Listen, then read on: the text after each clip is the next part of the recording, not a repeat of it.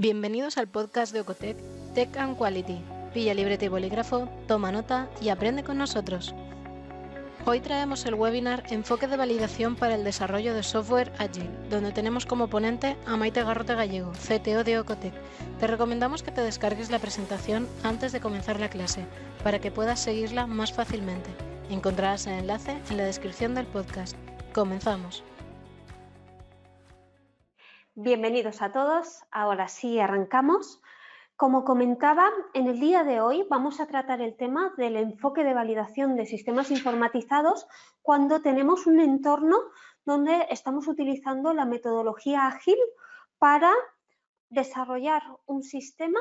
bien desde una base o de forma completa, o bien en sistemas informatizados más complejos que eh, tenga que configurar el sistema y lo vaya haciendo de una forma, eh, digamos, eh, dinámica y escalable.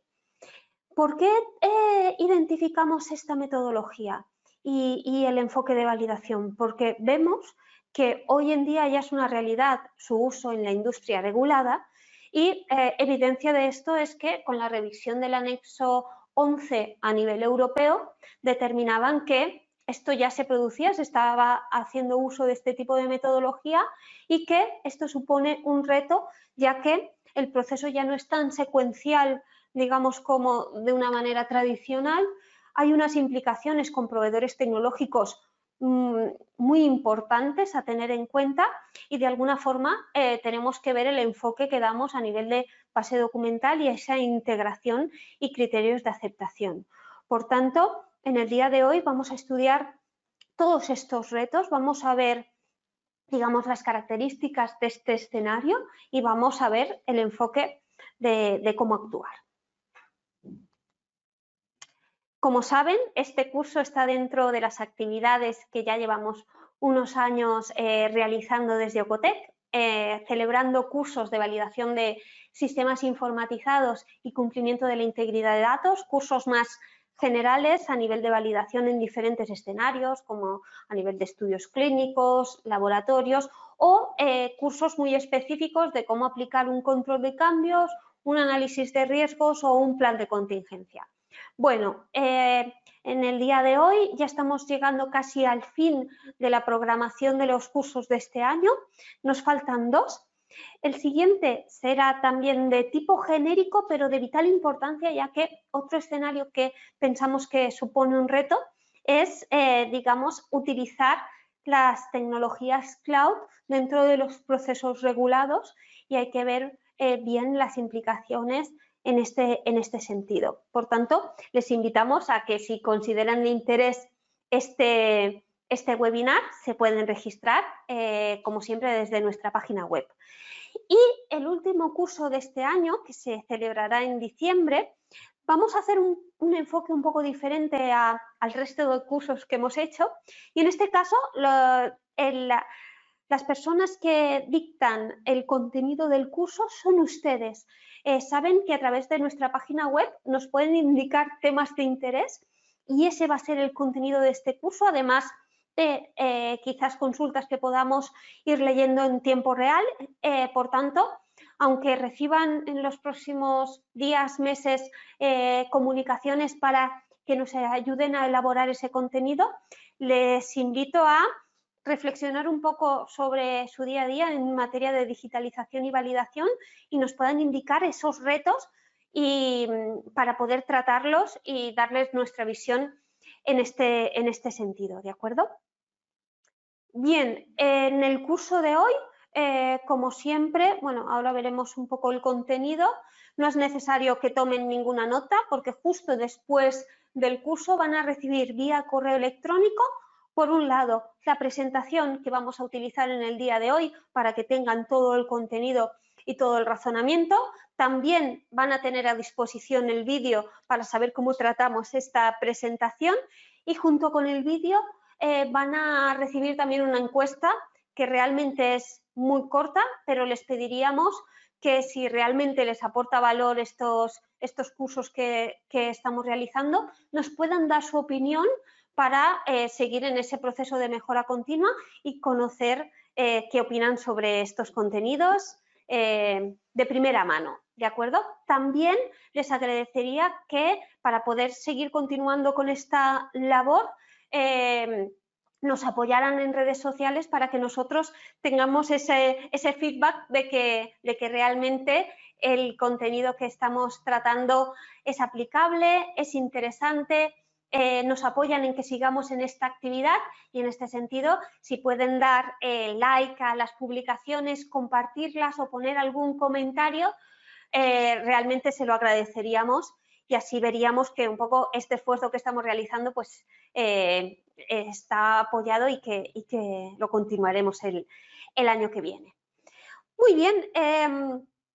decirles también que quien permanezca eh, con nosotros eh, a lo largo de todo el curso va a recibir un certificado de asistencia y esto también es muy importante porque dentro de los perfiles de puesto de trabajo en las compañías reguladas sabemos que tenemos que ir eh, teniendo ciertas em, competencias en materia de validación o de integridad de datos y que estas competencias se vayan reciclando teniendo en cuenta nuevas tecnologías o nuevos eh, métodos en, esta industria digitalizada. Entonces, bueno, pensamos que ese certificado quizás les pueda aportar valor en esa línea y lo recibirán unos días eh, después de, cerrar este, este, curso para que puedan también tenerlo como, como, evidencia.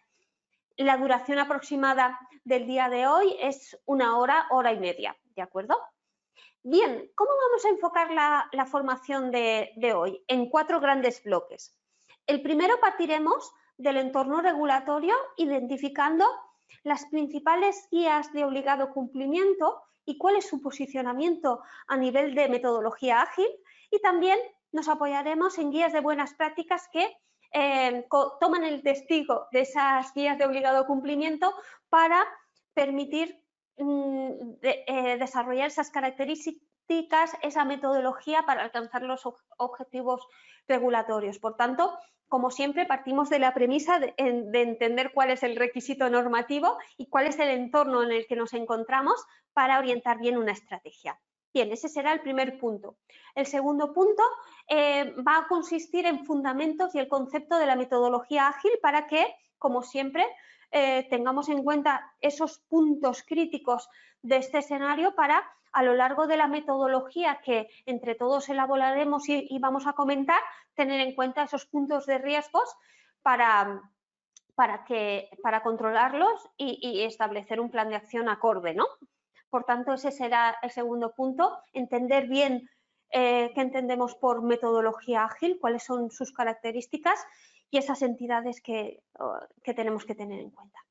Bien, en el punto 3 hay una cuestión fundamental en este, en este curso que es la actividad delegada. Bueno, una de ellas es, la alta dependencia seguramente con eh, la empresa desarrolladora, ¿de acuerdo? El proveedor tecnológico. Em, lo hemos puesto desde un punto de vista externo porque, digamos, así tenemos el escenario, uno de los peores casos, y así identificamos qué, digamos, actividades tenemos que hacer previo a la contratación, durante la contratación, durante el servicio y post-servicio. Y bueno, de alguna forma también puede ser aplicable a los departamentos IT que estén especializados y puedan brindar ese apoyo a, nivel de desarrollo de, de software, ¿de acuerdo? De forma que este, este, tema también lo tengamos atado porque eh, sabemos que los proveedores tecnológicos como tal no tienen que cumplir esos requisitos normativos que la industria regulada sí. Por tanto, desde esa compañía regulada tenemos que ver todas las medidas de mitigación para hacer cumplir y que el proveedor esté alineado con nuestro sistema de calidad. Por tanto, esto es lo que trataremos en el punto 3. En el punto 4 ya sí que, una vez entendido esas premisas y esos requisitos normativos entendido el entorno en el que nos encontramos y entendido el papel del proveedor, vamos a ver,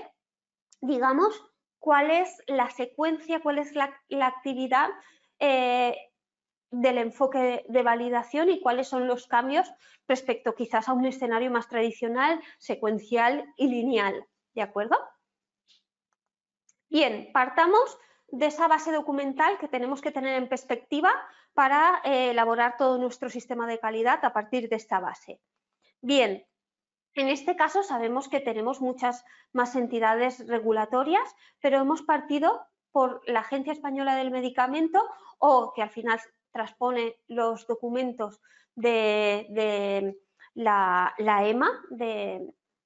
de la Agencia Europea del Medicamento. Y aquí señalar que en el anexo 11, que como sabemos todos está destinado a los sistemas informatizados para determinar esos requisitos de validación, si el sistema eh, de alguna forma gestiona un proceso o almacena eh, datos de un proceso GXP relevante, ¿de acuerdo? En el documento que ahora mismo está en vigor no hay ningún tipo de, referencia a la metodología ágil, sí que está el requisito de que si el sistema ya sea, digamos, eh, estándar o desarrollado medida o configurado eh, para ustedes con metodología ágil, al final, sí, según un poco cómo impacte en el proceso, vamos a tener que validarlo. Por tanto, eh, el, requisito ya nos está aplicando, pero no aclara bien si hay algún tipo de diferencia que tengamos que tener en cuenta en este entorno. Pero como hace unos meses hablamos en un webinar específico de esta cuestión. Sabemos que la EMA está eh, en este momento en discusión de la revisión del anexo 11 dedicado a los sistemas informatizados y en ese documento que es público, que aún no está en vigor, pero se prevé que pueda entrar en vigor o, digamos la hoja de ruta y, y la fecha prevista de entrar en vigor es 2026, sí que determina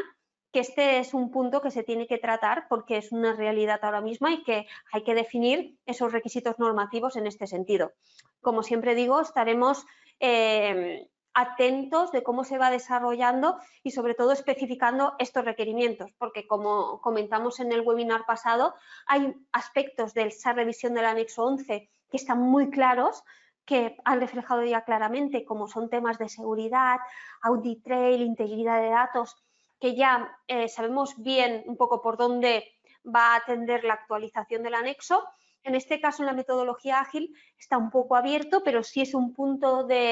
a tratar en el próximo documento. Por tanto, eh, vamos a partir de la base documental de esa revisión del anexo 11 y de cuál es el enfoque que ahora mismo en las siguientes diapositivas vamos a tratar.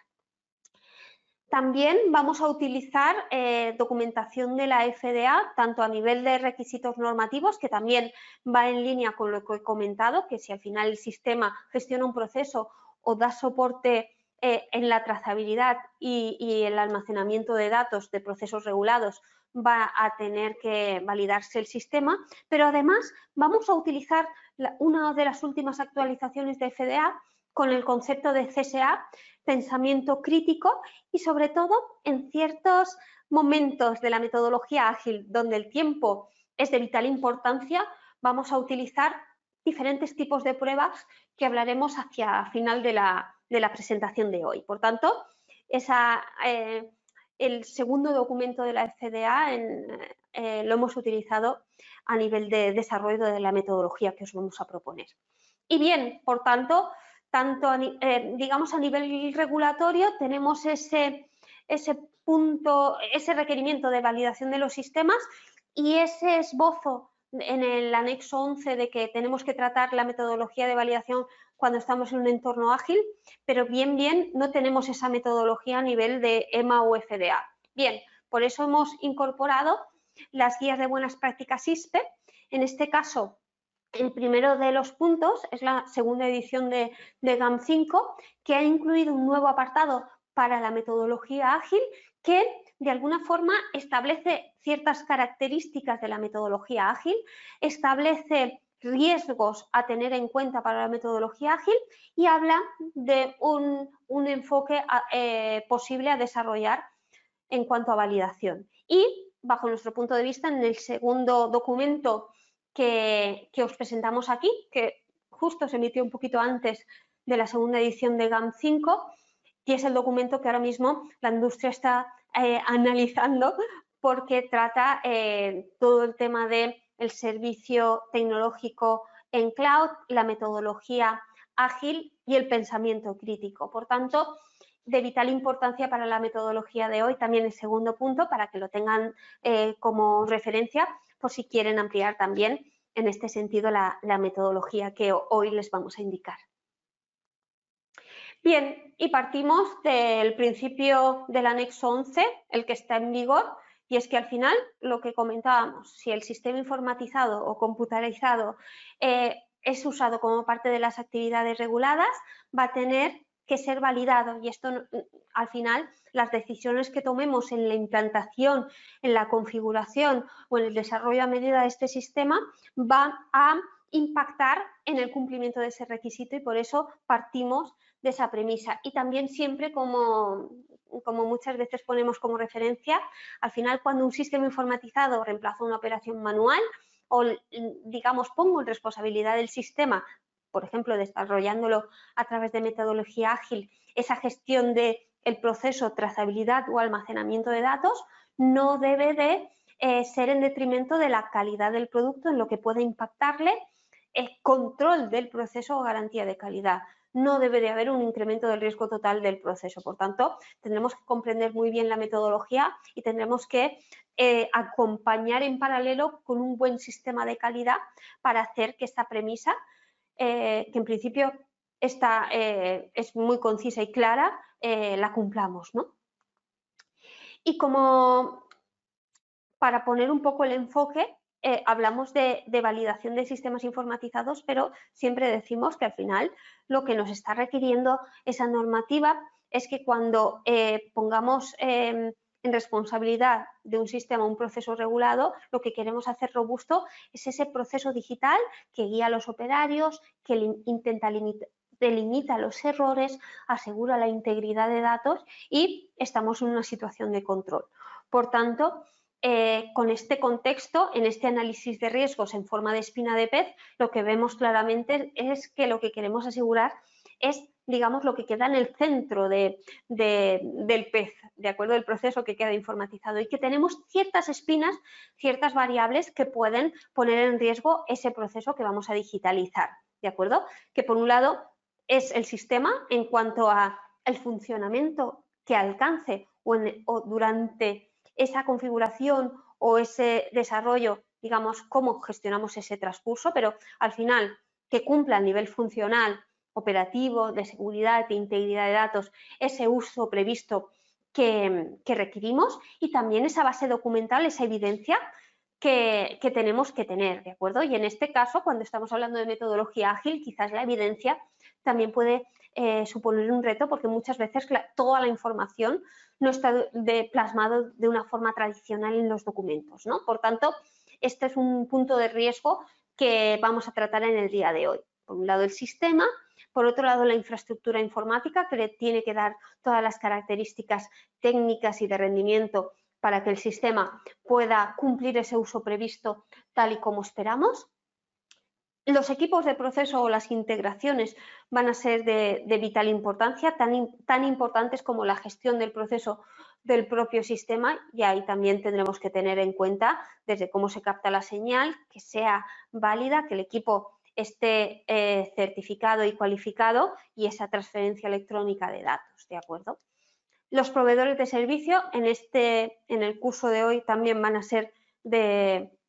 de una importancia vital porque será muy importante que ese proveedor tenga un buen sistema de calidad, cómo enfoca los desarrollos, cómo enfoca esa trazabilidad, cómo vamos a hacer ese proyecto escalable y cómo va a ser esa colaboración continua con el proveedor. Por tanto, eh, aquí eh, eh, o en el día de hoy prestaremos atención, ¿de acuerdo? Por otro lado, tenemos los usuarios que, como siempre, deberán estar capacitados a la hora de utilizar y administrar el sistema y eh, tener las seguridades que sean oportunos. Aquí, a nivel de usuarios, también será de vital importancia cómo generamos el equipo de proyecto durante el proceso de desarrollo o configuración del sistema para que queden representados todos los roles para tener una visión multidisciplinar y que realmente el sistema cumpla todos los requisitos que nos requieren en esta industria. ¿no? Y por otro lado, la integridad de datos, que como siempre tenemos que poner el foco en la información desde cómo se genera, cómo se representa, cómo se almacena, cómo se distribuye y eh, tenemos que tener estos requisitos de integridad de datos totalmente en mente para que cuando construyamos el sistema informatizado lo hagamos mm, con la base del cumplimiento no solo de gestión del proceso, sino también a nivel de cumplimiento de la integridad de datos. Bien, y como comentaba, en el anexo actual no está identificado, digamos, la, gestión de la metodología ágil de forma concreta, pero como comentaba en la revisión, sí. Y, literalmente indica, debe reconocerse y abordarse que el desarrollo de software hoy en día muy a menudo sigue eh, procesos de desarrollo ágiles y que los criterios para aceptar dichos productos y su correspondiente documentación pueden no consistir en documentos tradicionales y, por tanto, debe ser aclarada esa expectativa regulatoria, ¿de acuerdo? Por tanto, eh, pone el foco tanto en el resultado final del producto como en su proceso de elaboración o construcción y las evidencias que vamos a dejar. Bajo nuestro punto de vista, los aspectos clave que creemos que se tendrán que ir resolviendo en esos grupos de discusión o hasta que el, digamos, el documento se haga definitivo es que, bueno, hay que ver que no es un método lineal, esto lo vamos a ver ahora a continuación, eh, no es un método lineal y secuencial y es posible que, em, digamos, la validación tal y como la comprendemos, bueno, al final no hay una forma correcta de hacer las cosas, se puede poner, digamos, em, al final de todo el proceso y, podría ser válido y completo, pero em, como siempre decimos, cuando más aporta valor la validación es integrándolo con, con, la implantación y comprendiendo muy bien todos los detalles y características del proceso, del sistema, todas las dificultades para entre todos, negocio, implantador y, validadores, podamos dar con la, con la, solución más eficaz y más robusta. ¿no? Entonces, habrá que ver un poco cómo adaptamos esta metodología de validación cuando no es tanto un método secuencial.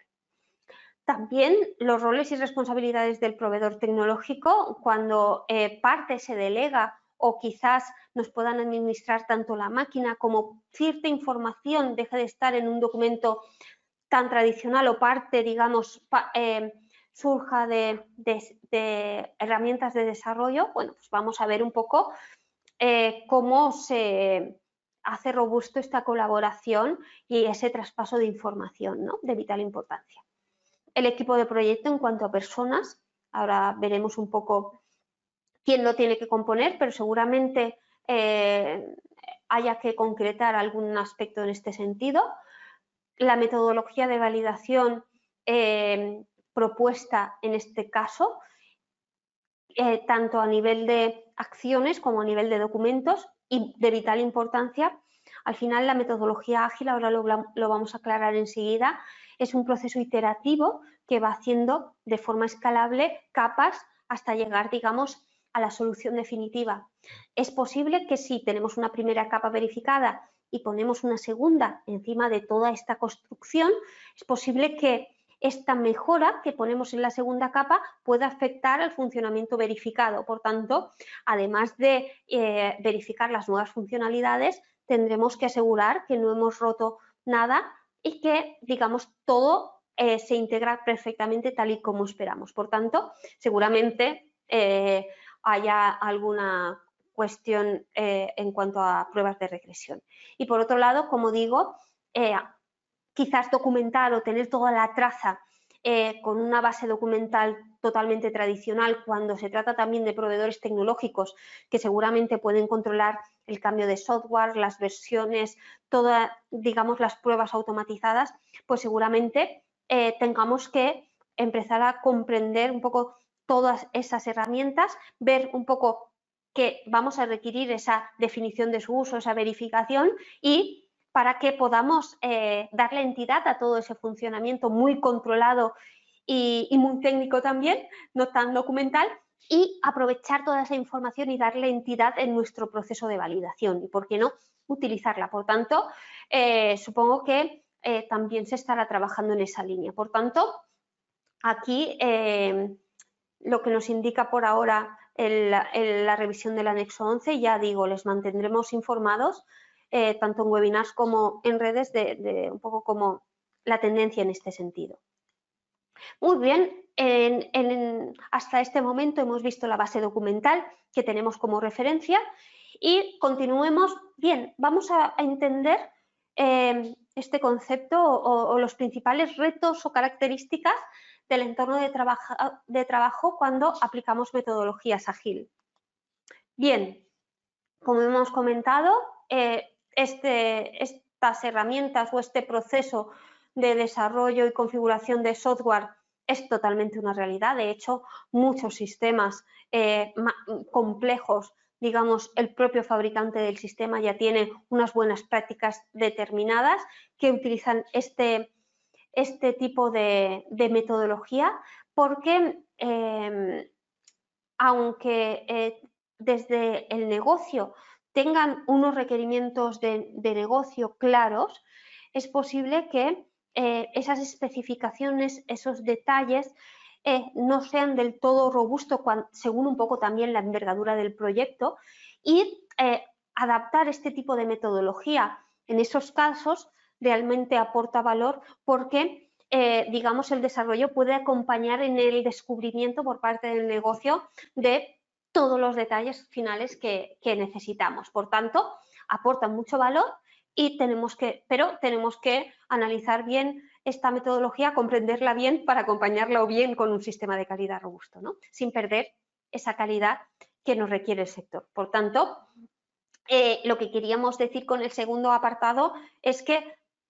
de forma, el mayor peso de esta metodología eh, se, produce cuando estamos desarrollando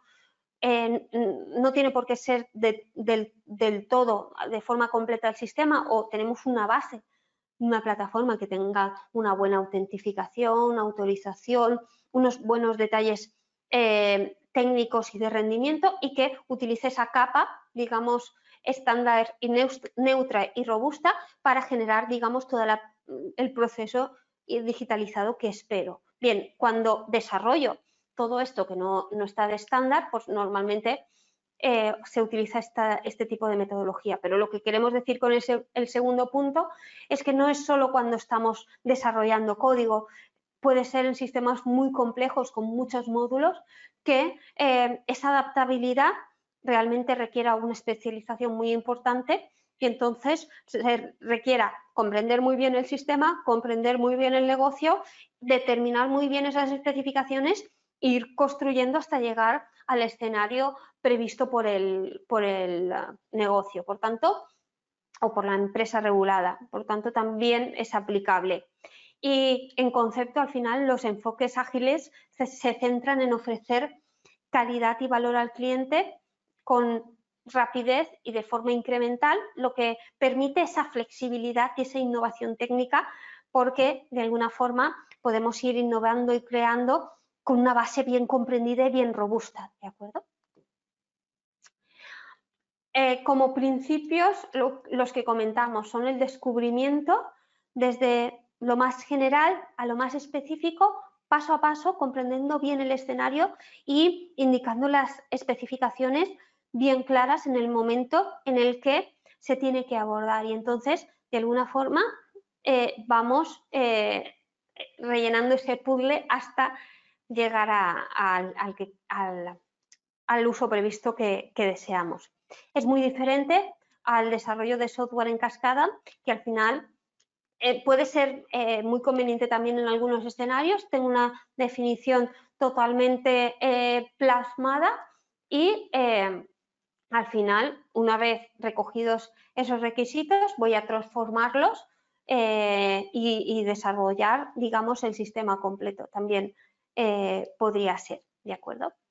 Al final, con el desarrollo de software ágil, los requisitos se, recogen y se van descubriendo y luego se trasladan al desarrollo configuración, se prueban y con diferentes iteraciones se va construyendo eh, toda la plataforma. Eh, para poder elaborar o llevar a cabo este proceso iterativo, eh, se requiere esa,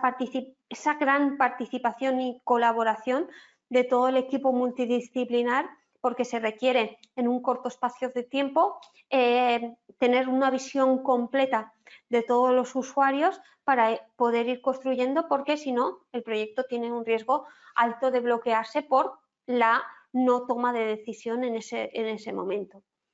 Y bueno, si consultamos, digamos, la base documental de referencia a nivel de metodología ágil o todos los manuales generales, pues siempre indica que al final esta metodología pues pone en el centro a las personas y las iteraciones por encima de los procesos y las herramientas, entienden qué necesitan las personas y van haciéndolo de forma secuencial. También el software de trabajo por encima de la documentación exhaustiva y la colaboración con el cliente encima de la negociación de contratos, la respuesta al cambio encima del seguimiento de un plan. Es decir, entender muy bien las necesidades, reaccionar de forma rápida e ir construyendo de una forma robusta. Esto, digamos, es adecuado siempre que tengamos ese sistema de calidad que lo rodea, que todas las partes entiendan eh, esos, esos requisitos, es, eh, sobre todo ese impacto en el producto y estemos en un entorno de control, eh, puede ser eh, que aporte gran valor a, esa construcción, ¿de acuerdo? Como características de la metodología ágil, nos gustaría indicar estos puntos. El primero de ellos es la colaboración y comunicación constante, esa creación del equipo de trabajo multidisciplinar con visión en el proceso, con visión en garantía de calidad, con visión en el software y en el desarrollo y a nivel técnico para que entre todos podamos, eh, uno, compartir la idea inicial de negocio y entenderla, que digamos tenga experiencia en este tipo de sector, toda la parte de desarrollo y técnica, para uno, tener un, objetivo común y dos, también ver cómo se organiza ese equipo en tiempo real para ir eh, alineando y especificando todos los requisitos del software a lo largo del tiempo. Por tanto, yo creo que una de las principales eh, características de esta metodología es esa colaboración y comunicación constante. Por otro lado, esa eh, entrega incremental no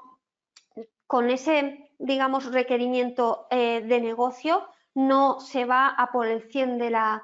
de la, de la aplicación. se llega a un consenso, se establece una base de operación que tenga una buena seguridad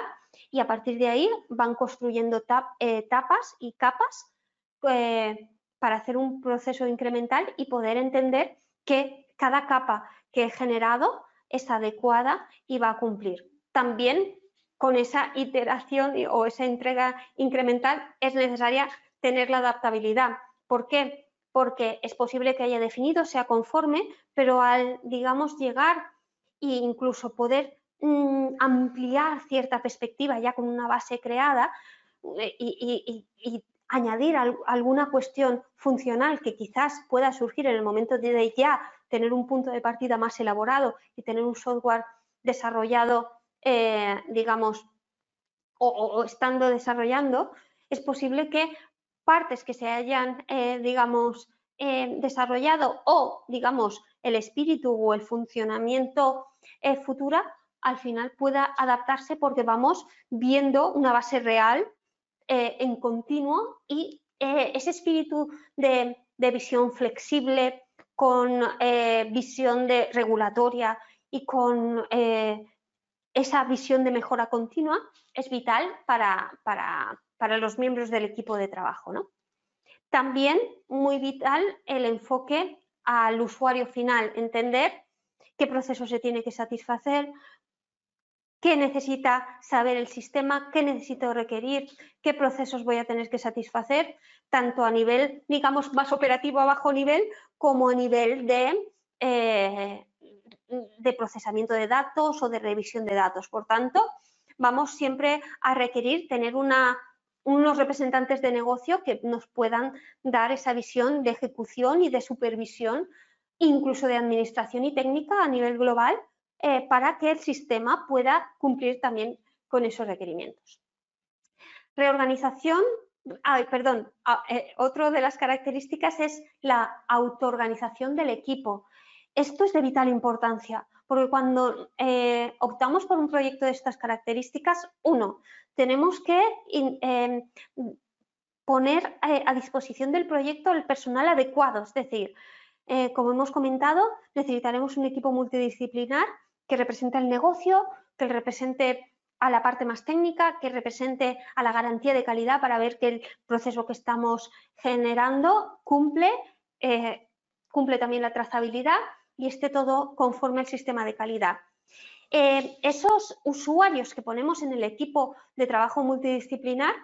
eh, van a tener que tener disponibilidad porque eh, un proyecto de estas características tiene gran velocidad y uno de los riesgos es que el usuario sea el adecuado, pero no, no pueda aportar esa visión en el momento oportuno. Por tanto, por un lado eso y por otro lado, asignar a usuarios que además de tener visión, puedan estar autorizados y tener la capacidad de tomar decisiones en, ese momento. Porque eh, si hay un bloqueo en este sentido, tampoco va a perjudicar a que, a que este proyecto no llegue a buen puerto o en la velocidad y en la forma adecuada. ¿De acuerdo? Por tanto, es una de las características a tener en cuenta en la metodología ágil. Por otro lado, la iteración y la mejora continua. Por cada entrega incremental se ve, eh, digamos, se hace como unas pequeñas lecciones aprendidas para ver tanto a nivel de equipo como a nivel de sistema si hay alguna mejora a realizar. Pues bueno, pensábamos que esto iba a ser conforme organizándonos así o a nivel funcional pensábamos que esto es lo más adecuado, pero sin desarrollar absolutamente todo el software vemos que esa capa eh, no es del todo operativa o que eh, han habido alguna toma de decisión o alguna eh, definición documental, ya sea electrónica o no,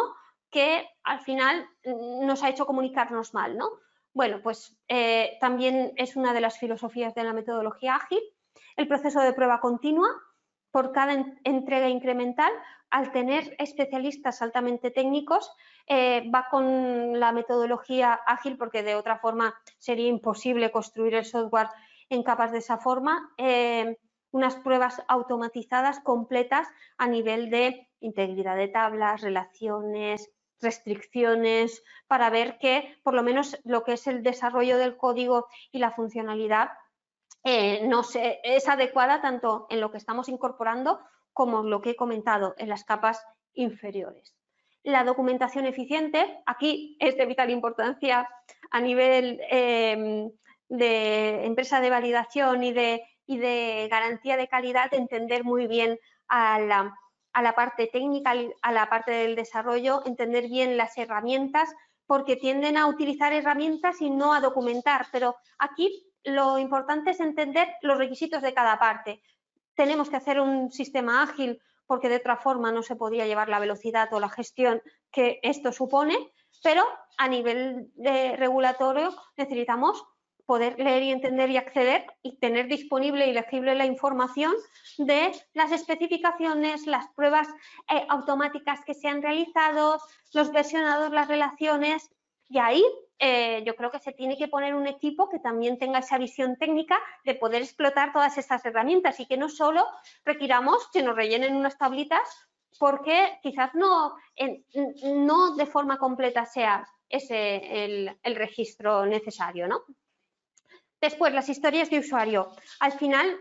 los requisitos en metodología ágil se, se desarrollan en diferentes tipos de tareas, desde lo más general a nivel de módulos de, la aplicación, ahora lo veremos un poquito más en detalle, como también, eh, digamos, desde los módulos que quiero construir hasta el más, eh, eh, la funcionalidad de forma unitaria para que al final el desarrollador tenga todas las herramientas previo, previo confirmación y lo pueda, lo pueda uno desarrollar, dos, probar y incorporar al sistema. Por tanto, hay una serie de tareas específicas de esta metodología eh, muy importantes. Y, eh, por último, las herramientas colaborativas que he comentado anteriormente. ¿no? Eh, todos los desarrolladores de metodología ágil nos dicen que requieren esas herramientas que hay diferentes en el mercado para tener ese control de código, las versiones, las historias de usuario, eh, las planificaciones de los sprints. Bien, pues al final son todas herramientas digitales que aunque a lo mejor puedan ser de categoría GAMP mm, baja, necesitaremos tener ese uso previsto, tenerlas verificadas o especificadas cómo se va a utilizar y a partir de ahí darles entidad a, nuestro proyecto de validación. Al final, yo creo que el éxito de este tipo de proyecto es comprender cada una de las partes que se requieren y ver cómo colaboran para traspasar la información en el momento adecuado y que cumpla, digamos, que sea completa y correcta. Bien, como comentaba, a nivel de implementación, un poco para eh, después utilizar estos, estos puntos a lo largo de la metodología de validación, pues bueno, eh, muchas veces los principios eh, ágiles parten de esas tareas épicas que son, digamos, módulos principales, bueno, según también qué clase del sistema y la envergadura que tenga, ¿no? Pero, digamos, fracciona lo que es esas áreas del sistema. Después tengo esos casos de uso, que establecen un poco el flujo previsto y ya las, historias de usuario establecen acciones concretas ya dentro de esos casos de uso para eh, determinar ese uso previsto concreto que al final es que es muy de sentido común, quizás en un método eh, más tradicional tenemos esos requerimientos de usuario bien concretos para que se pueda ser medible, pero es que al final en la metodología ágil acabamos también eh, teniendo en cuenta que tenemos que entender y comprender esos requerimientos para poderlos hacerlos realidad, ¿no? Y en este sentido, aquí tenemos eh, un poco la forma. Hay que ver cómo lo integramos. Muchas veces hemos intentado mapear este tipo de tareas con los requerimientos en general y según qué proyecto eh, puede ser más o menos complicado. Por eso es muy importante eh, que cada parte del equipo de proyecto entienda muy bien el rol y la finalidad de cada uno para, hacer esto posible. Y muchas veces, según un poco el diseño del desarrollador, este esquema puede ser parte del esquema de, la validación totalmente. Pero ya digo, eh, tiene que ser legible y entendible y ver cómo se plantea. Muy bien, por tanto, eh, esos puntos críticos eh, de la metodología ágil. Otro punto crítico es, como he comentado al principio, esa actividad delegada por parte del tercero. Bueno, aquí sabemos que, como he comentado, que el tercero no tiene esa responsabilidad de cumplimiento GXP como tal, sino que la empresa regulada tiene que velar porque el proveedor, dentro de su rol previsto que puede impactarme en mi actividad, esté dentro del sistema de calidad de, mi compañía. Y para eso, como somos responsables de toda esa eh, actividad delegada, lo que vamos a requerir es un acuerdo de, calidad del servicio donde quede muy claro esa, esa actividad prevista, ¿de acuerdo? por parte del tercero y esa responsabilidad, así como no solo a nivel de software, sino a nivel también de, de información que me tenga que prever, ¿de acuerdo? Por tanto, el acuerdo será, eh, digamos, el documento eh, que, materializa esa responsabilidad, pero habrá ese proceso previo de evaluación para, porque como siempre, todos los proveedores son conformes, pero no para la industria regulada, ¿no? Y entonces ese proceso de, evaluación para incorporarlo y después seguir y monitorizar que está alineado con, ese acuerdo que habíamos plasmado es muy importante. También se nos da el caso de que ese proveedor, además, pues eh, al ser un proveedor técnico que pueda tener, digamos, eh, otros productos y servicios y también que esté alineado un poco con la estrategia de la compañía, puede además de desarrollarnos el software ser el responsable de almacenar o de gestionar ese servidor que pueda estar en un entorno cloud o en su posesión o que él mismo sea el proveedor que vaya a gestionar esas copias de seguridad o parte del mantenimiento del sistema. Por tanto, si parte de esa gestión eh, la delegamos en el tercero, el segundo punto, lo que queremos decir es que eh, muchas veces vamos a intentar em, que el tercero nos, nos pueda suministrar los procedimientos de copia o la periodicidad. Bien, aquí puede, haber un riesgo y esto lo hemos visto mucho porque al final el acuerdo de calidad del servicio establece em, una responsabilidad, un servicio garantizado, una disponibilidad de los datos, una información si hago desarrollos, un tiempo, un uso previsto definido y al final, eh, para, por ejemplo, en la administración más técnica del sistema, eh, eh, lo que tenemos que hacer es, uno, cerrar muy bien el contrato y quizás la mejor, el, mejor escenario no, tenga, no sea tener sus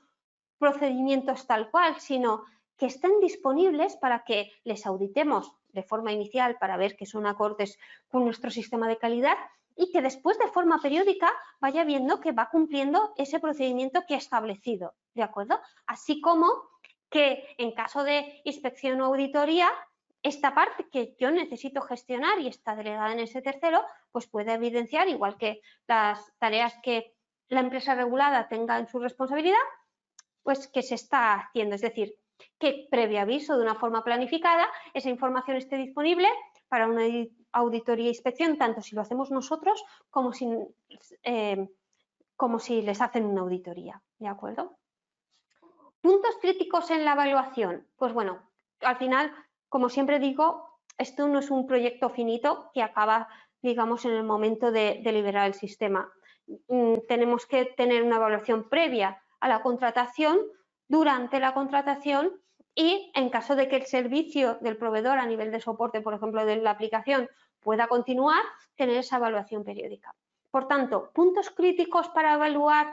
que es, digamos, es un proveedor adecuado para, eh, digamos, darme este servicio. Pues bueno, ¿qué puedo evaluar? Uno, tener ese acuerdo de calidad del servicio firmado, ese acuerdo de ese contrato con,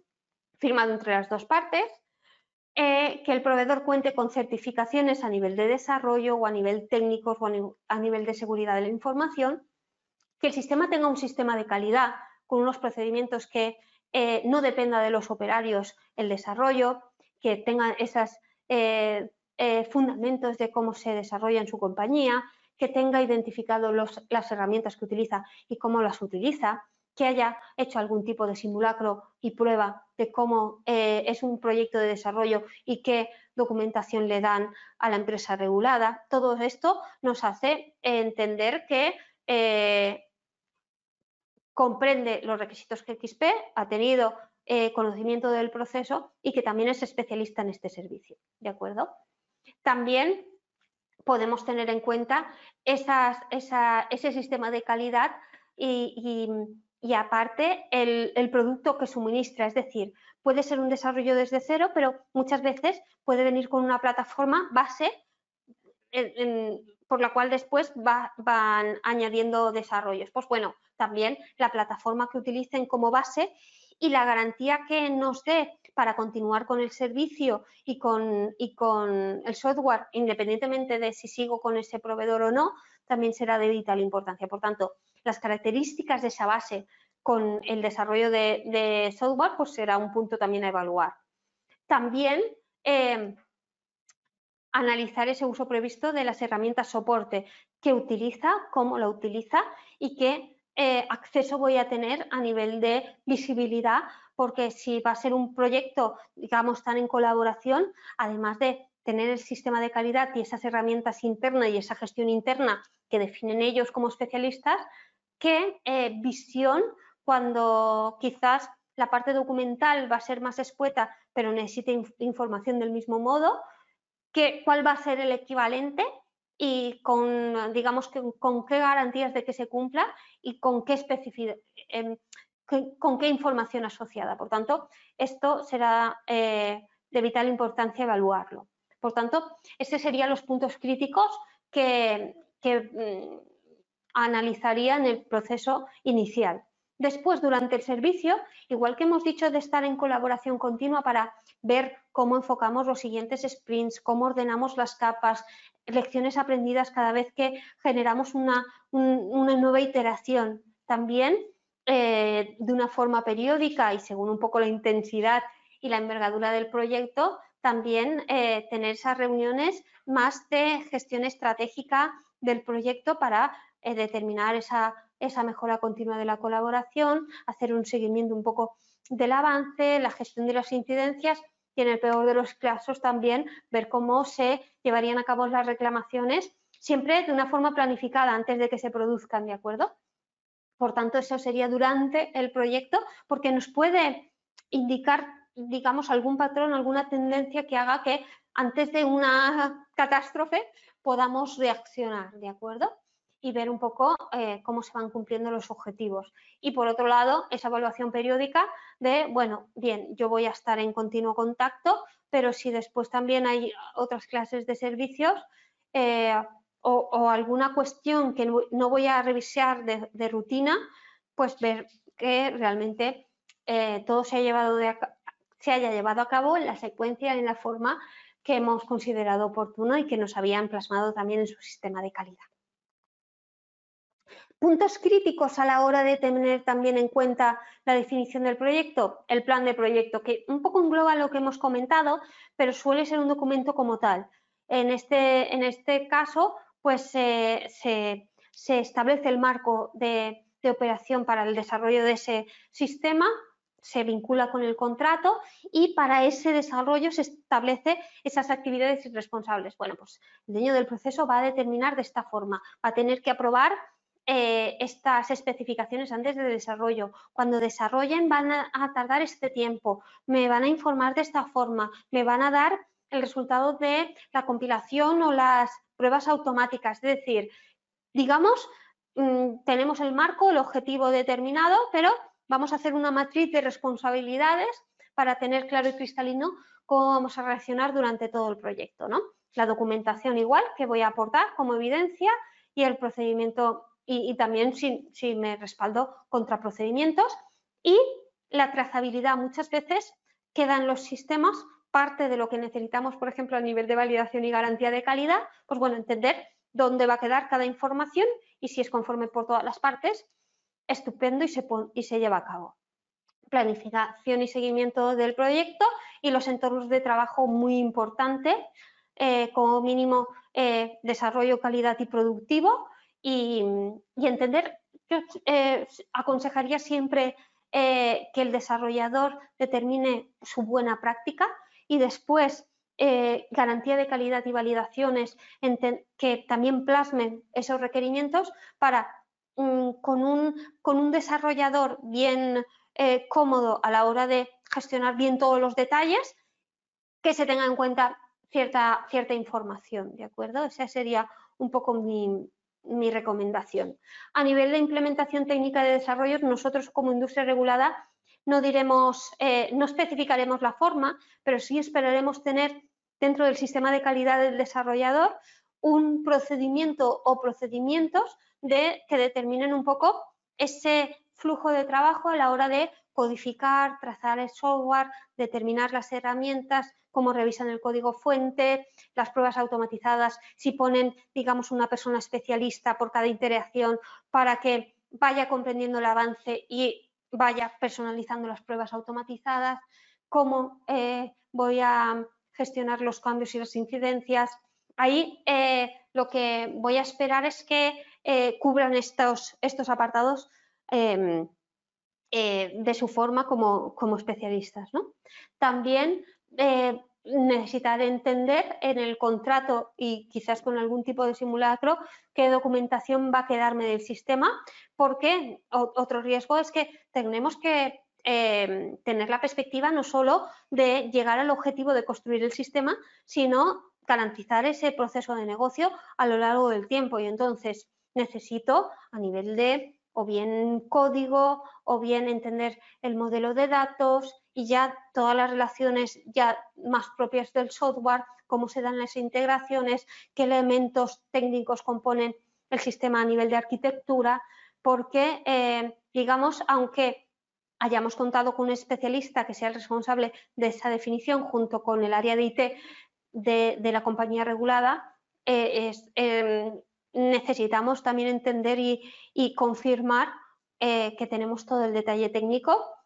para construir el sistema y en caso de incidencia para eh, salvar la continuidad de, ese proceso informatizado. Esto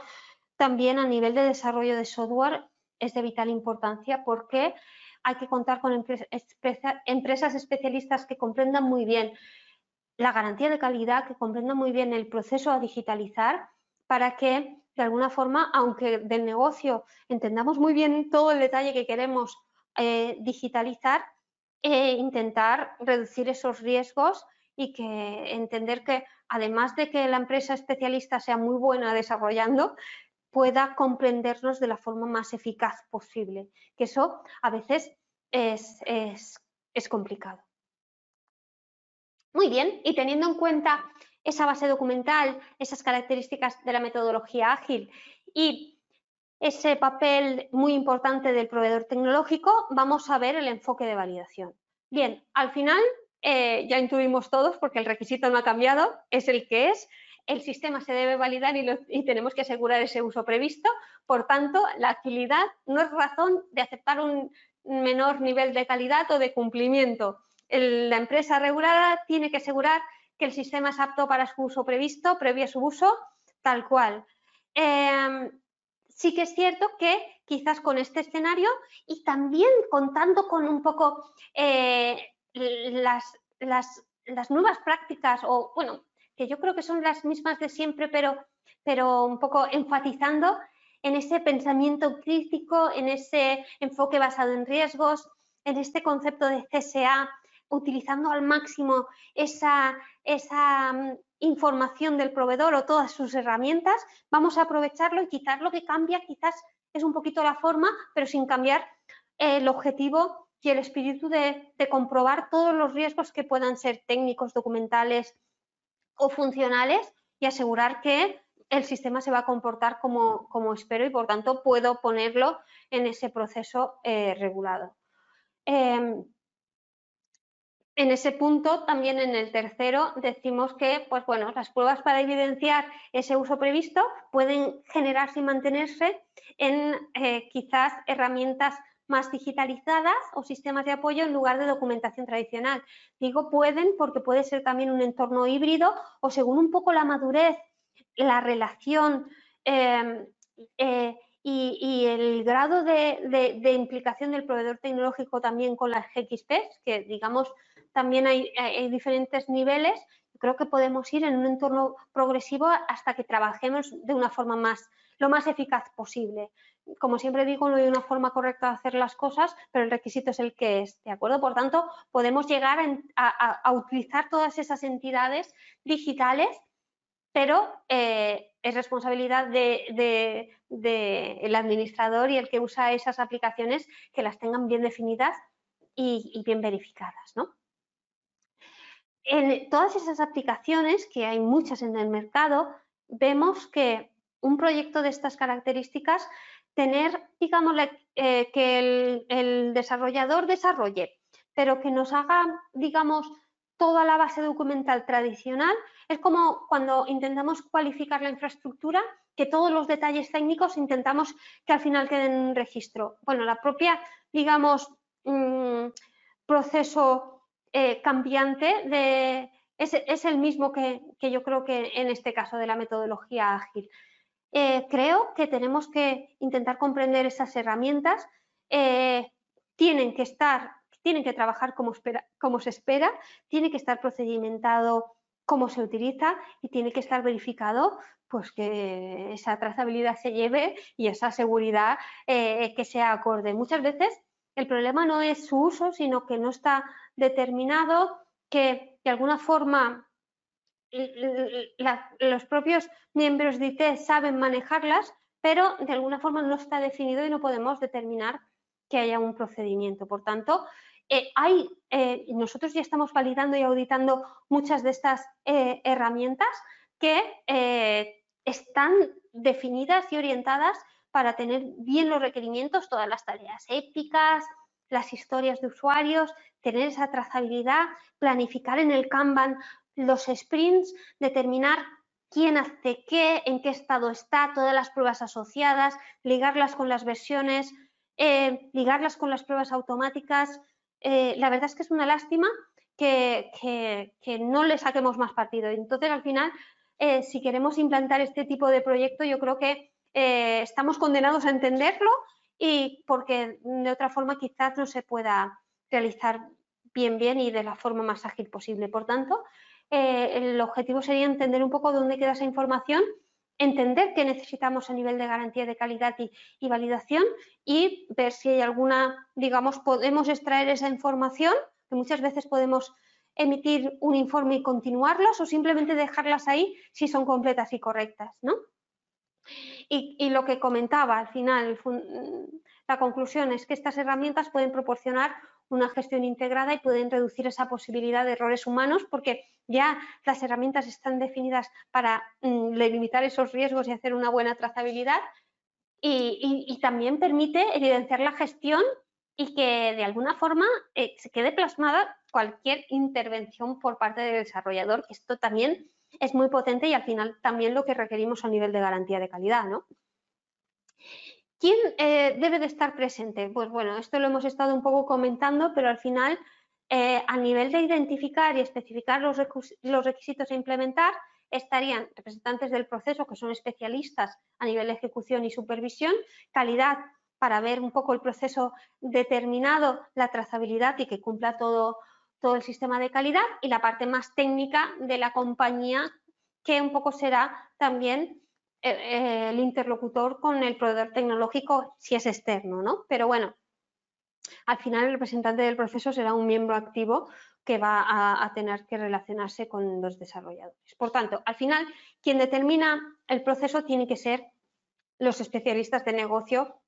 junto con garantía de calidad. Quien configura y desarrolla los requisitos es los representantes del sistema eh, de forma conjunta con el desarrollador. Y después la verificación son por parte de todos. ¿Por qué? Porque están visualizando eh, puntos diferentes del proceso a nivel de seguridad, a nivel de integridad de datos, a nivel de operación, a nivel de integración, a nivel eh, técnico. ¿De acuerdo? Por tanto, al final, la verificación estarán implicadas todo el equipo de proyecto. Y bueno, el enfoque de validación partimos de un enfoque más lineal, donde planificamos y establecemos objetivos y estrategias, especificamos, desarrollamos, verificamos y liberamos, ¿de acuerdo? Muchas veces vemos que en proyectos complejos, cuando se eh, eh, trata de, configurar o desarrollar, es posible que algún requisito eh, cambie. Entonces, en este tipo de proyectos, eh, como siempre, al final hay que un buen proceso de validación y de, y de calidad lo que tiene que hacer es acompañar lo que realmente está sucediendo y entonces conforme se van planificando esos sprints y esas capas, entender el riesgo, especificarlo, comprobarlo y así que el sistema eh, se diseñe desde primera hora de una forma conforme y que se vaya verificando. Otra cuestión es Sí, eh, al final es un, proceso totalmente integrado, que sería el mejor de los casos, pero depende de muchas variables. Y, vamos, digamos, entendiendo los requisitos que se van a desarrollar. Desde validación estamos analizando los riesgos y viendo qué vamos a probar. Se, eh, desarrolla y se da el ok por, por parte del desarrollador y acabamos de validar y, y seguimos con la siguiente iteración. Eso sería lo más eficaz. También, eh, ahora lo veremos, puede haber un entorno donde validación, garantía de calidad y proceso eh, intervenga en esa aceptación eh, de los desarrollos para que se vayan incorporando, digamos, todo ese detalle y al final tengamos unas especificaciones completas y el proceso de verificación final ya sea de validación. Digamos, no es tan integrado, pero también lo que hacemos es que sea muy ágil, se tengan en cuenta todos los requisitos y que se reprocese lo mínimo posible. Pero, mm, digamos, eh, según un poco ese equipo, esa intervención y esa madurez en el entorno, eh, puede ser recomendable. Digamos, eh, al final no hay una forma correcta de hacer las cosas y, puede darse un poco el entorno híbrido antes de saltar a un entorno totalmente ágil, porque nos va a, determinar que esa disponibilidad y sobre todo esa información totalmente al día y a veces es un poco complicado. Al final, entorno de trabajo, el modelo de ciclo de vida del sistema, desde el punto de vista de la empresa regulada y del proveedor tecnológico, puede describirse siempre como dos procesos paralelos. Por tanto, podemos trabajar en ese entorno interactivo, iterativo que comentábamos, para que conforme vamos eh, liberando requisitos se puedan evaluar, se puedan verificar y entonces eh, añadir a esa lista de especificaciones finales del sistema. Debido a esa naturaleza iterativa, lo que he comentado antes, es posible que cuando añadamos esa capa, las pruebas de regresión formen parte de ese proceso de verificación, aparte de las funcionalidades que extendemos digamos, por las propias características de este tipo de proyectos. Y al final tenemos ahí los procesos en paralelo. Em, empezaríamos por la parte, eh, digamos, de abajo. Eh, aunque va en conjunto, pero el ciclo de vida del sistema del desarrollador sería, junto con el equipo de proceso, tener claro, digamos, los requisitos del negocio y liberar entre todos, primero la base eh, le dejamos al desarrollador que, la implemente, pero después ver cómo sería ese software en capas, fiándonos un poco de la experiencia de, del desarrollador, pero también aportando la visión de negocio de, bueno, pues necesito esto y esto a nivel digital para alcanzar esta funcionalidad que es la que realmente espero, ¿no? Entonces, esa planificación de desarrollos se diseña el producto determinando esas especificaciones que se aprueba por la industria regulada, se crea el producto, se verifica a nivel unitario y a nivel de pruebas de integración por parte del proveedor y se libera. Y ese ese, a ver, este, este proceso de liberación es lo que a nivel de industria regulada es la base de la, de la otra V. Es decir, en paralelo tenemos ese proyecto de general de validación que tiene como paraguas el sistema construir, la información del proveedor y todo el método que aquí plasmamos, incorporado los dos procesos, tengo ese escenario tengo las especificaciones que voy recogiendo del proveedor y parto en la base de la V de esa prueba que el desarrollador ha dado por conforme, verifico, porque muchas veces los desarrolladores a nivel técnico ven que las tablas, las relaciones, las, em, las restricciones se cumplen, todo el código se cumple, pero quizás a nivel de proceso de negocio o a nivel de seguridades no han entendido bien alguna cuestión y entonces, digamos, las verificaciones que aquí en la segunda V ponemos es tanto a nivel de, código como a nivel de también eh, confirmación de, de que se ha obtenido, digamos, todo el proceso completo para poder liberar. Y ya, una vez tenemos ese mínimo producto viable, ver cómo vamos aplicando cambios con, de la forma que siempre lo hacemos, es decir, primero una especificación se desarrolla por el proveedor y sigue, digamos, el mismo ciclo hasta eh, la retirada. Al final puede ser, eh, los cambios pueden ser por incidencias, por actualizaciones de algún tipo de elemento del sistema o por ampliaciones o cambios en el funcionamiento, ¿vale? Y lo que comentamos, al final, si hacemos zoom en el proceso de, del proveedor con esos requerimientos de negocio. Tengo, digamos, un repositorio donde están contenidas todas las tareas que al final voy a tener que realizar para llegar a ese mínimo producto viable, desde lo más general a lo más específico y eh, una vez ya tengo partido todo el desarrollo en tareas, voy viendo cómo las distribuyo, cómo voy siguiendo, estos suelen ser digamos, una planificación de los sprints y de forma diaria ver eh, que quede trazado quién ha participado, quién ha codificado, quién ha probado, cómo eh, toda la trazabilidad de ese desarrollo,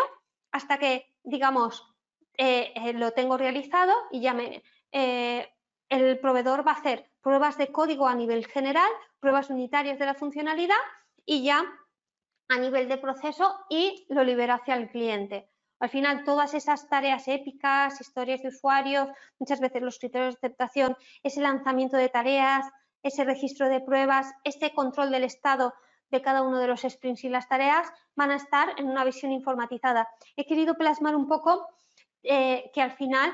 eh, esa comunicación eh, seguramente tenga este orden y podamos darle entidad en el proyecto de validación si tenemos la posibilidad de que sean legibles también para nosotros y comprensibles. ¿no? Riesgos y requisitos del proyecto, pues al final el desarrollador, la parte de negocio y los responsables de validación deben, permanecer eh, deben mantenerse unidos y en colaboración constante. Uno de los, de, los factores fundamentales es que todos los roles entiendan cómo, uno, cómo van a trabajar, que seguro que eso lo hacen, pero dos, qué requiere la otra parte y, qué, y cómo es el consenso de estrategia global y cómo voy a cumplir las dependencias de que no puedo iniciar un desarrollo si no he escrito esta, esta mm, especificación, ya sea en un software o no, y tanto validación como negocio me lo han aceptado, cómo voy a liberar para que eh, negocio y, validación sepan cómo, eh, qué voy a encontrarme en la aplicación, cómo gestiono las incidencias. Eh, esto es de vital importancia a nivel de coordinación porque los tiempos son reducidos y si queremos que esto funcione bien, eh, esos roles tienen que estar bien establecidos. Eh, parámetros críticos es, bueno, pues todo desarrollo sin que la historia de usuario sea aceptada no se puede lanzar. entender y, saber qué evidencia vamos a tener sobre la revisión del código fuente y posibles pruebas automatizadas que haga la empresa de desarrollo y eh, garantizar esa estrecha alineación y compromiso constante de todos los miembros del equipo, que ahí el líder del proyecto es de vital importancia. Y al final, ya digo, puede ser un proceso más, digamos, integrado o un poquito más secuencial, pero eh, al final consiste en entender bien todas las partes y tener un proceso de, validación robusto. Yo muchas veces eh, se puede considerar que la metodología ágil, em, como parte de unos requerimientos no del todo desarrollados, puede ser un poco menos consistente, pero eh, muchas veces si vamos dando pasos robustos y todos entendemos y eh, estamos en el foco de todos los detalles, puede ser una de las mejores desarrollos y, validaciones hechas porque, digamos, comprendemos a cada paso y estamos generando esa documentación de forma escalable que puede aportar mucho valor. Entonces, como fases documentales o, base documental, como siempre una propuesta, no hay una forma correcta de hacer las cosas, partir de una estrategia global que, como he comentado, evaluar el proveedor me, estoy recibiendo de desarrollo, especificar ese acuerdo y determinar un plan maestro que contemple eh, desarrollo, implementación y validación y que tenemos, digamos, ese control sobre la fase de desarrollo desde los requerimientos de negocio a ver cómo se ejecuta en el sprint y, se y, acaba en especificaciones funcionales y con, siempre en paralelo el proyecto de validación teniendo en cuenta, digamos, todas esas verificaciones completas y correctas hasta liberar el sistema. Poniendo un poco de zoom en, en la ejecución del sprint,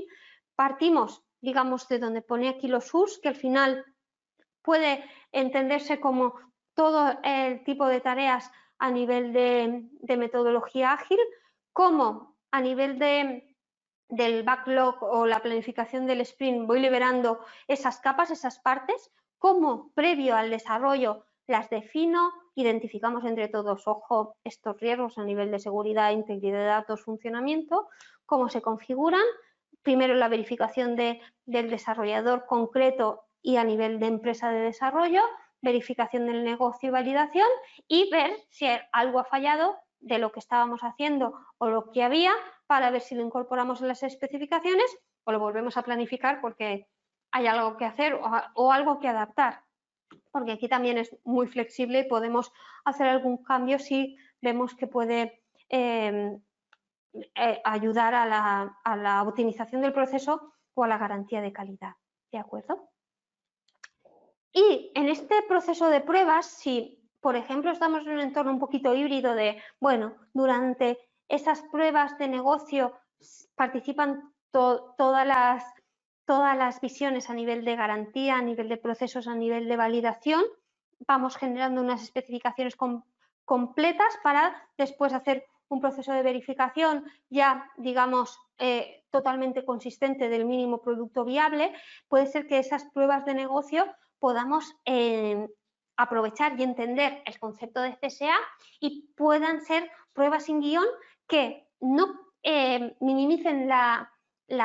calidad, pero sí que me permitan hacer, digamos, una prueba ágil, probando eh, lo que tengo que probar porque tengo toda la especificación en, el detalle del desarrollo y pueda aprovechar quizás teniendo en cuenta un poco esa estrategia que tendré esas pruebas de validación, esas pruebas sin guion.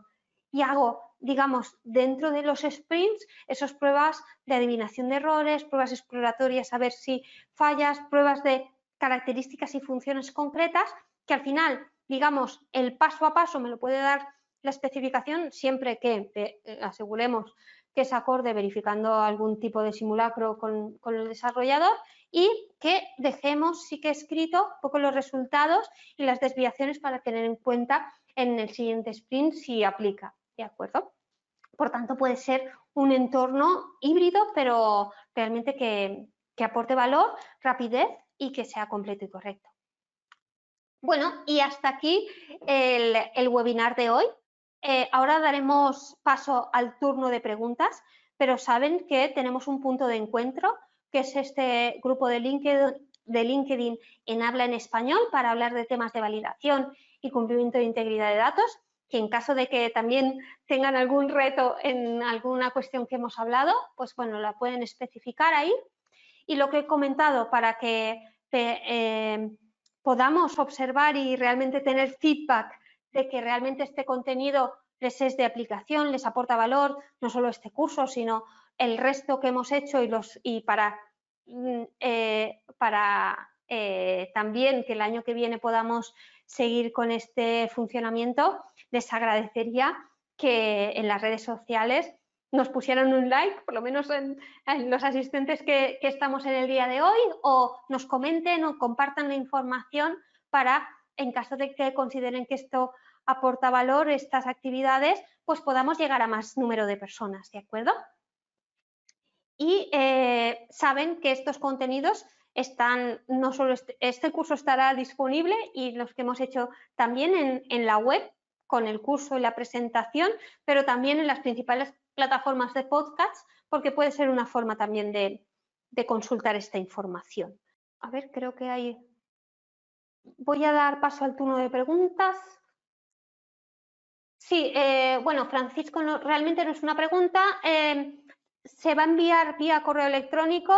en, unos días, tienen que dejar pasar unos días, van a recibir la presentación, el vídeo y el certificado, ¿de acuerdo? Y les agradeceríamos también que completen la encuesta que, enviaremos con todo eso. Es una encuesta realmente corta, pero ahí eh, sean realmente, denos su, opinión para que la tengamos en cuenta en el futuro. Sí, hay una pregunta, un segundito, que acceda a ella. ¿Qué medidas puedo tomar si en el momento de adquirir un sistema con un proveedor externo fue contratado un sistema sin tomar la verificación de calidad y validación? Programar una validación inmediatamente, una validación que, tenga una visión eh, prospectiva, es decir, que identifique el sistema, identifique el proveedor, identifique el uso previsto y hagamos una validación completa y correcta y en caso de que se detecte alguna desviación, uno, lo tengan controlado y dos, puedan establecer una medida de mitigación lo más eh, digital posible. Y si, hay, y si se requiere algún tipo de desarrollo o, eh, o configuración, puedan pues, eh, tener en cuenta un poco todo lo que hemos comentado en el día de hoy. Bueno, en principio Gracias por los comentarios. No sé si hay alguna pregunta en cuestión. De todas formas, saben que estamos en contacto eh, con el grupo de LinkedIn. Un segundo. Que veo una, una pregunta de Gabriel. Desde las historias de usuario que se definen con el proveedor, el MPV A ver, en el, plan general de validación se, eh, se, establece la estrategia general. Después se definen unos requerimientos eh, de negocio y muchas veces intentamos mapear los requerimientos con todas las tareas propias de la metodología ágil. A veces es más posible y otras veces tenemos que hacerlo a, través de una, de una, matriz, pero al final desde el, equipo de proyecto completo lo que se establece es garantizar que esos requerimientos eh, de negocio al final se transporten a, esas eh, tareas de, de, la metodología ágil, desde lo más general a lo más específico, para tener esa base para ir después liberando esas capas.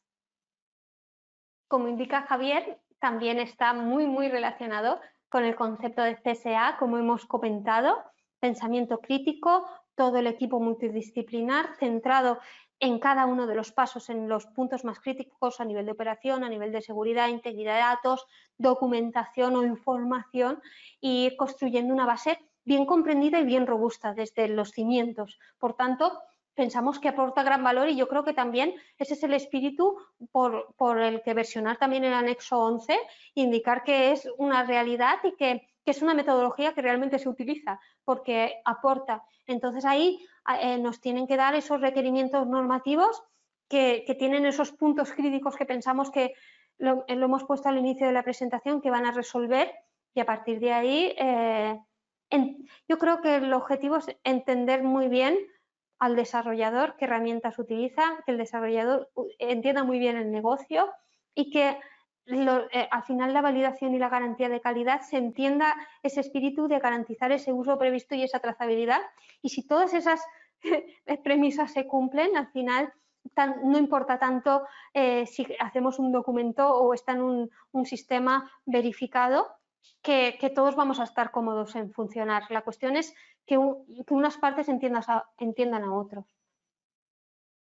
Claro, eh, también como dice Gabriel, el proceso de, formación es de vital importancia. Lo he comentado y, también en la evaluación, el conocimiento de la industria regulada, de los procesos XP, de lo que es GAM5 o de lo que es una validación para el desarrollador es de vital importancia para comprender qué requiere esa parte. ¿De acuerdo? Por tanto, es parte de lo que hemos comentado del proceso pre-selección del proveedor y después garantizar durante el servicio que esto que nos decía realmente lo están asumiendo y lo están elaborando. Eh, Joel indica, a veces las personas que estaban al principio del proyecto se van y las nuevas personas ponen y quitan requerimientos. Cuando esto pasa, ¿hace falta tener que cambiar de nuevo los requerimientos de usuario? Bueno, en el sistema ágil bueno, la respuesta sería sí, porque realmente es cierto que puede haber un cambio, pero en la metodología ágil, al no estar al final, quizás eh, pueda tener, digamos, un reproceso un poquito menor o eh, ver esas pruebas retrospectivas eh, de regresión que, conllevan. Pero sí que es cierto que independientemente de que cambie el equipo o no, cuando el proceso se tiene claro un poco qué quiero alcanzar, pero vamos elaborando en capas, por eso decía que en las características de la metodología que hay una adaptabilidad, pero los propios, cuando estamos hablando de desarrollo, por ejemplo, en la configuración yo creo que pasa menos porque entiendes el proceso, entiendes el sistema y ya sabes que tienes que configurar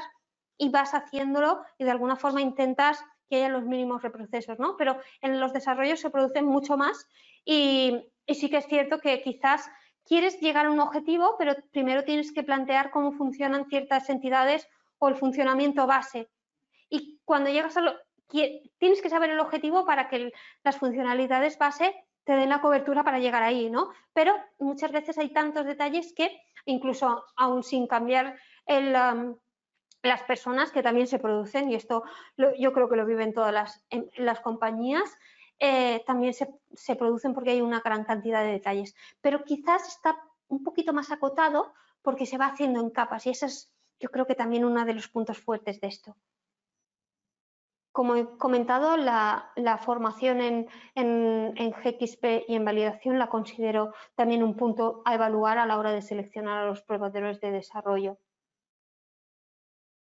Las especificaciones de diseño y funcionales se realizan entre todo el equipo multidisciplinario o solo por el proveedor de software a partir de las historias de usuario.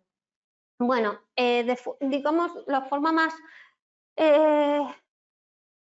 correcta o, el caso más ideal es que el negocio de, digamos, sus requerimientos de negocio y a nivel de especificaciones funcionales de configuración y de diseño, el desarrollador que quizás eh, pueda comprender la capa del sistema que está utilizando o cómo va a orientar el, desarrollo, serían los que eh, quizás pudieran hacer esa especificación de la forma más adaptada posible, siempre teniendo en cuenta a nivel de eh, equipo el responsable del proceso y garantía de calidad de sistemas que lo van a probar. Por tanto, yo diría que lo generase el proveedor, pero siempre con la supervisión del representante del proceso y garantía de calidad para que no se deje en algún punto crítico, porque muchas veces el desarrollador especifica lo que para él